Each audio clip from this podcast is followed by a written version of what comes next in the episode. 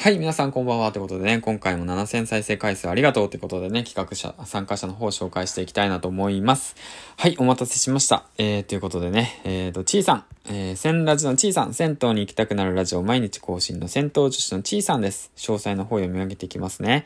銭湯女子のちーさんが銭湯、温泉、サウナ、入浴などをテーマに銭湯に行きたくなる話をラジオ再生朝は、えー、6時から、夜は6時から更新中ということで、うん。千ラジ配信のテーマが銭湯雑学、銭湯史、銭湯紹介、銭湯講義、えー、銭湯質疑応答、えー、銭湯ヘルス、銭湯ニュース、雑談ということでね、あの、しっかりと曜日ごとにね、その話す内容が決まってるなっていうのがすごい素晴らしいことで、うん、あもう僕ね、思うんですよね。基本ね、あの、千ラジの小さな、あの、やり方、広告の仕方をね、真似すればね、もう問題はないかなと思っております。はい。ということでね、えー、余談にそれましたね。で、2018年夏から銭湯に通い始め、東京都の銭湯だけで120件以上を巡りました。都内銭湯のデータベースを作ったり、SNS で発信をしたり、銭湯の動画を作ったり、YouTube でバーチャル銭湯ツアーを主催しています。120件以上銭湯を巡った証拠写真、うん、の載っておりますね。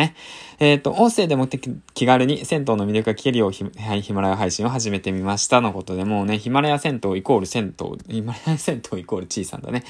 はい、そういった形で、うん。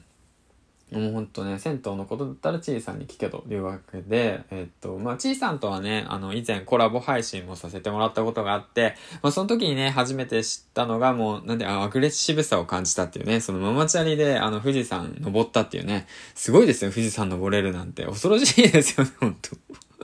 うん、嘘だけどね。はい。ということでね。えっと、でもそのアグレッシブさがすごいなっていうことと、何よりもその銭湯に関するその知識量あと行動力。あとはその宣伝能力、マーケティング能力、あと分析力。もうほんとね、もうなんか、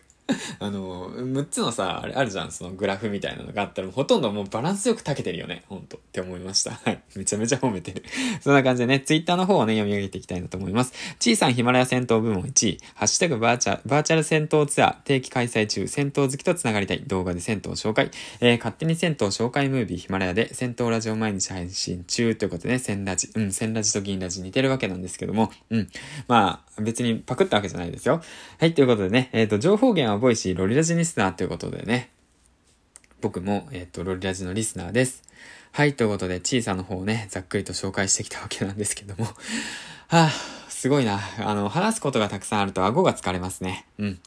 まあ、そんな感じで7000再生回数ありがとうっていうことで、気づけばもう9000再生なんですけども、まあ、これも皆さんがね、再生してくださるおかげなのかなと思っております。今月で、なるべくその、目指せ1万再生ということですね。もう勝手に思ってるわけなんだけども。うん。まあそんなことはさておき、あの、ちいさんはね、その戦闘ラジオに関してすごい特化してる番組をされていて、まあ認知も高まってきてるわけでね、まあこれからのその配信内容、そしてね、活動ともにね、あの僕もあの、応援しておりますし、あの、後からついていきたいなと思っております。はい、ということでね、改めて企画参加の方ありがとうございましたとともに、これから配信活動の方一緒に頑張っていきましょうね。はい、ということで、えっ、ー、と、最後までご視聴ありがとうございました。バイバイ。